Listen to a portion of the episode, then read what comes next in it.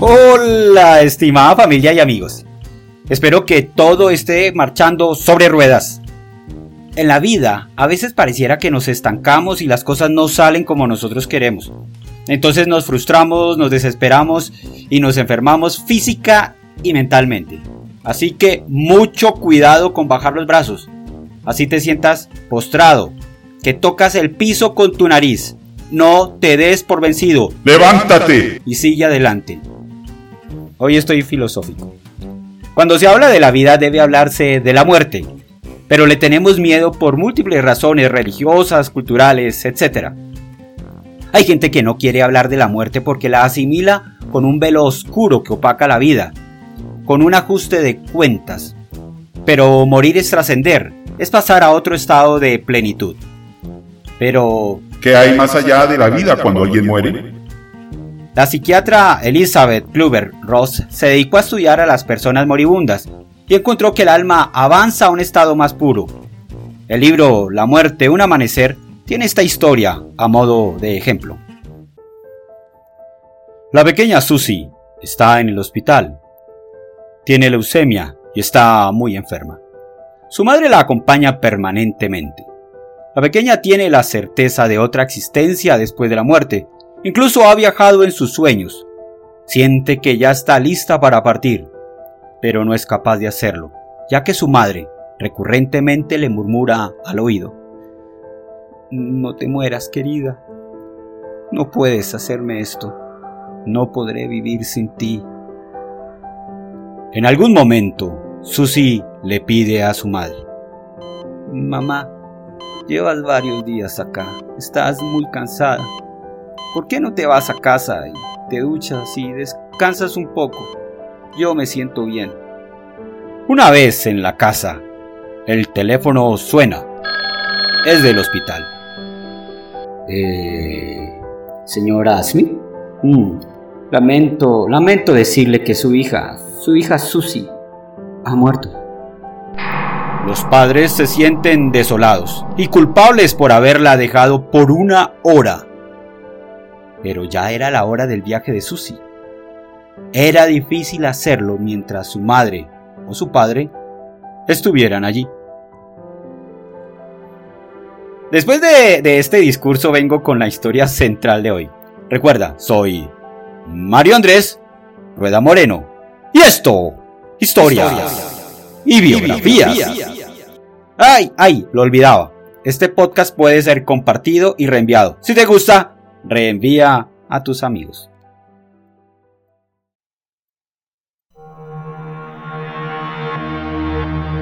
La sorprendente historia de Anita Murjani, inspirada en el libro Morir para ser yo. Ay Dios mío, me siento increíble. Estoy tan libre y tan ligera, porque ya no estoy sintiendo más dolor en mi cuerpo. ¿A dónde se ha ido? Porque parece que todo a mi alrededor se está alejando, pero no estoy asustada. ¿Y dónde está mi miedo? Ya no tengo miedo. ¿De quién está hablando esa doctora? Nunca me había sentido mejor en mi vida. Pero, ¿por qué mi mamá y Dani parecen tan asustados y preocupados? Mamá, por favor, no llores. ¿Qué está pasando? Están llorando por mí, no llores. Yo estoy bien, mamá. La verdad, estoy mejor. Anita Murjani vive en Hong Kong y es de ascendencia india.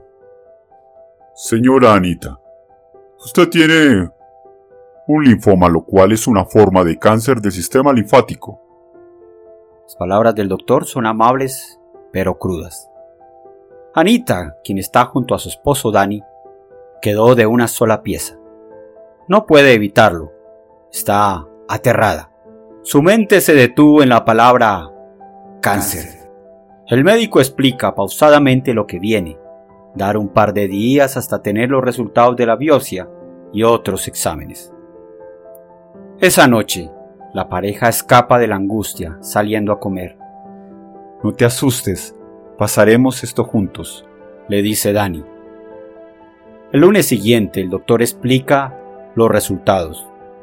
Hmm, está en etapa 2A que significa que se ha extendido en el área abajo del pecho y debajo del brazo. Hmm, definitivamente mi sugerencia es la quimioterapia y la radiación ahora.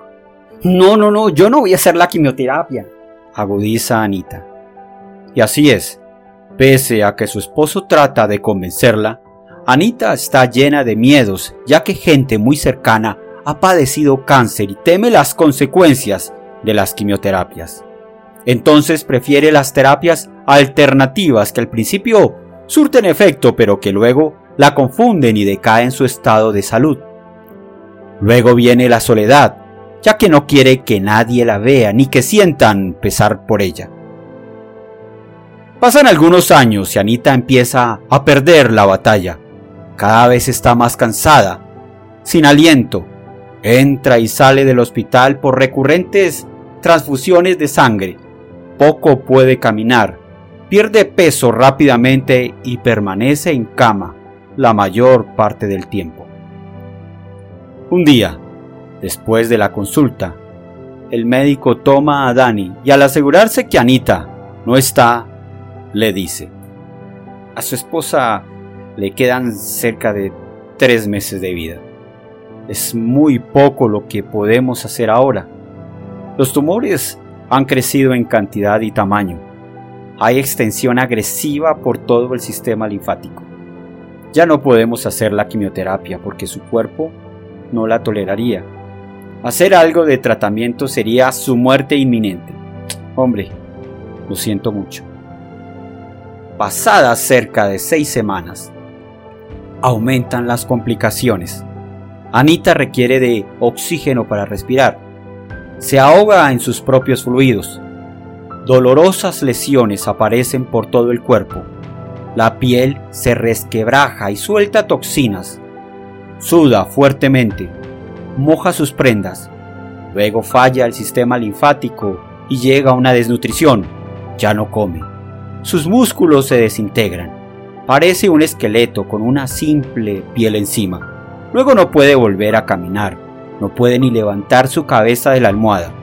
La respiración se hace cada vez más difícil y el dolor aumenta, hasta que deben inyectar morfina. Para Dani y su suegra, las noches en vela son recurrentes.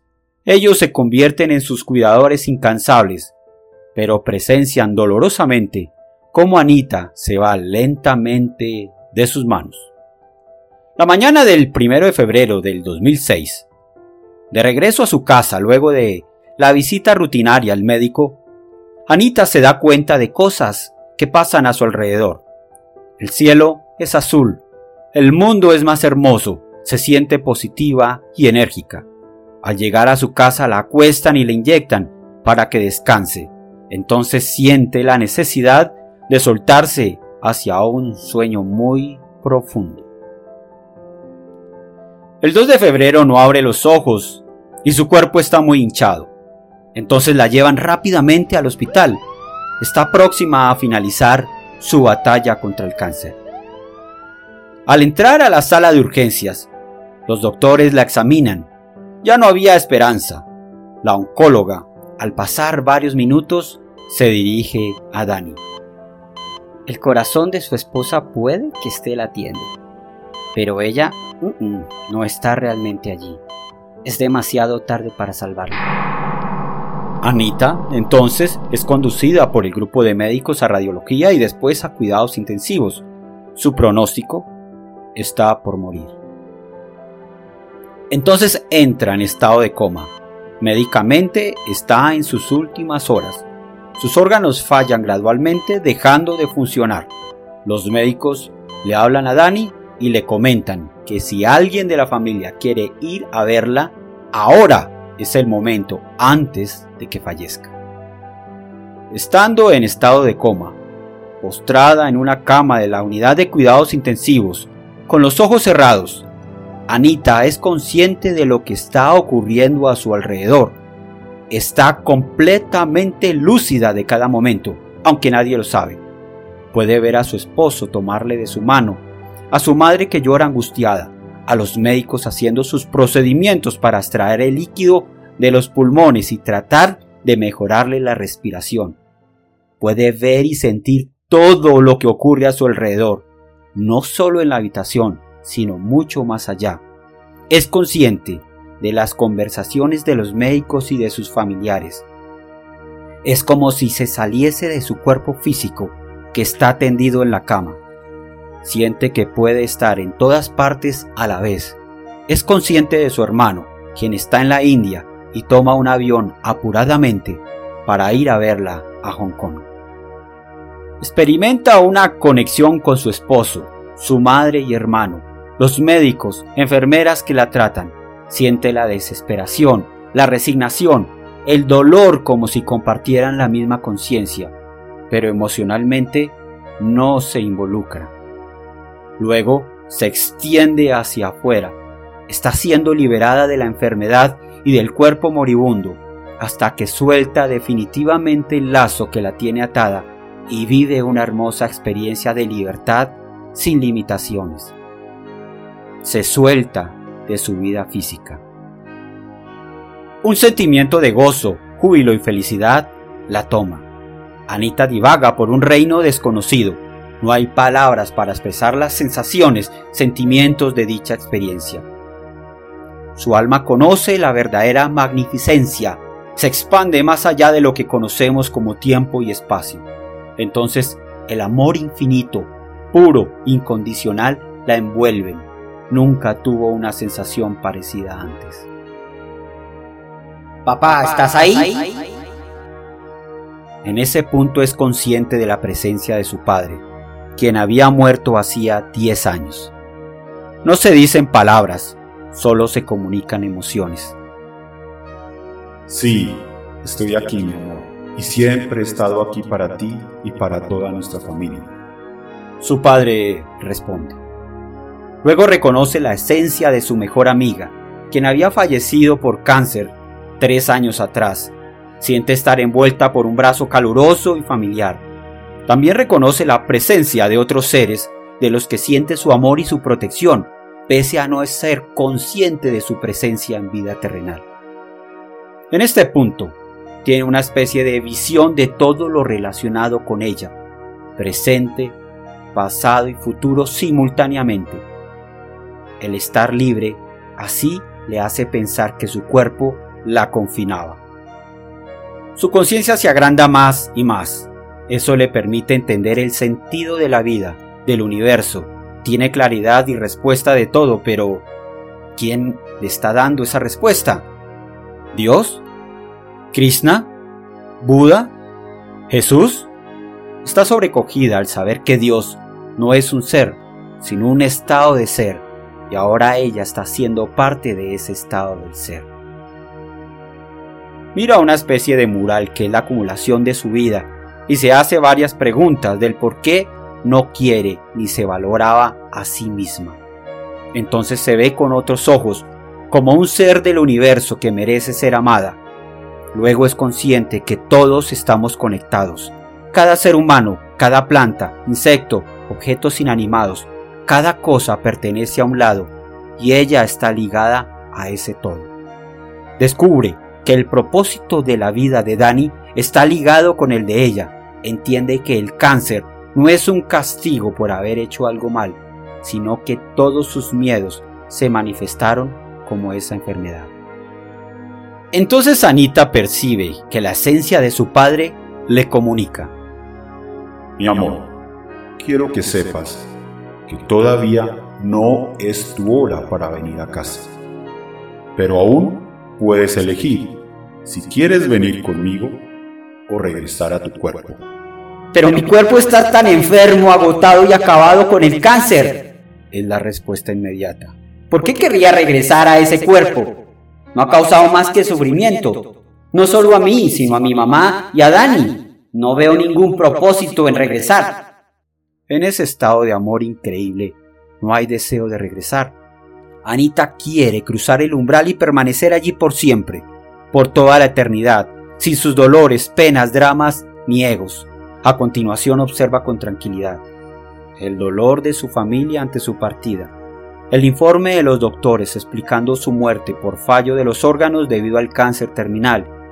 Y por otro lado, ve a los doctores explicando la sorprendente recuperación de sus órganos, su curación del cáncer. Entonces entiende la esplendidez de su ser.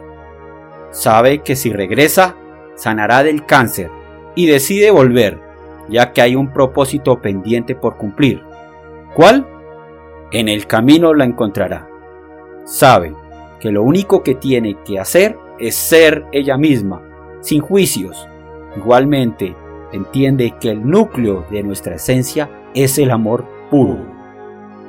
El 3 de febrero, hacia las 4 de la tarde, 30 horas después del estado de coma, los ojos de Anita se abren.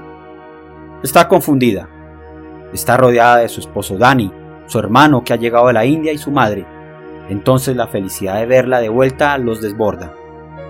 Poco tiempo después entra el médico a quien reconoce. Buenas tardes. Me alegro de verlo de nuevo, doctor Chan. Y este se ve sorprendido. ¿Cómo? ¿Me reconoce?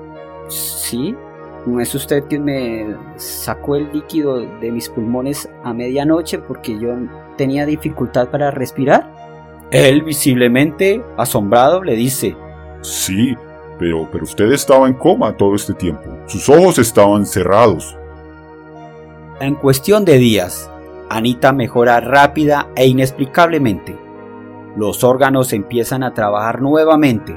Los tumores disminuyen ya que puede comer alimento sólido, le es removido el oxígeno, puede sentarse en la cama para comer, habla.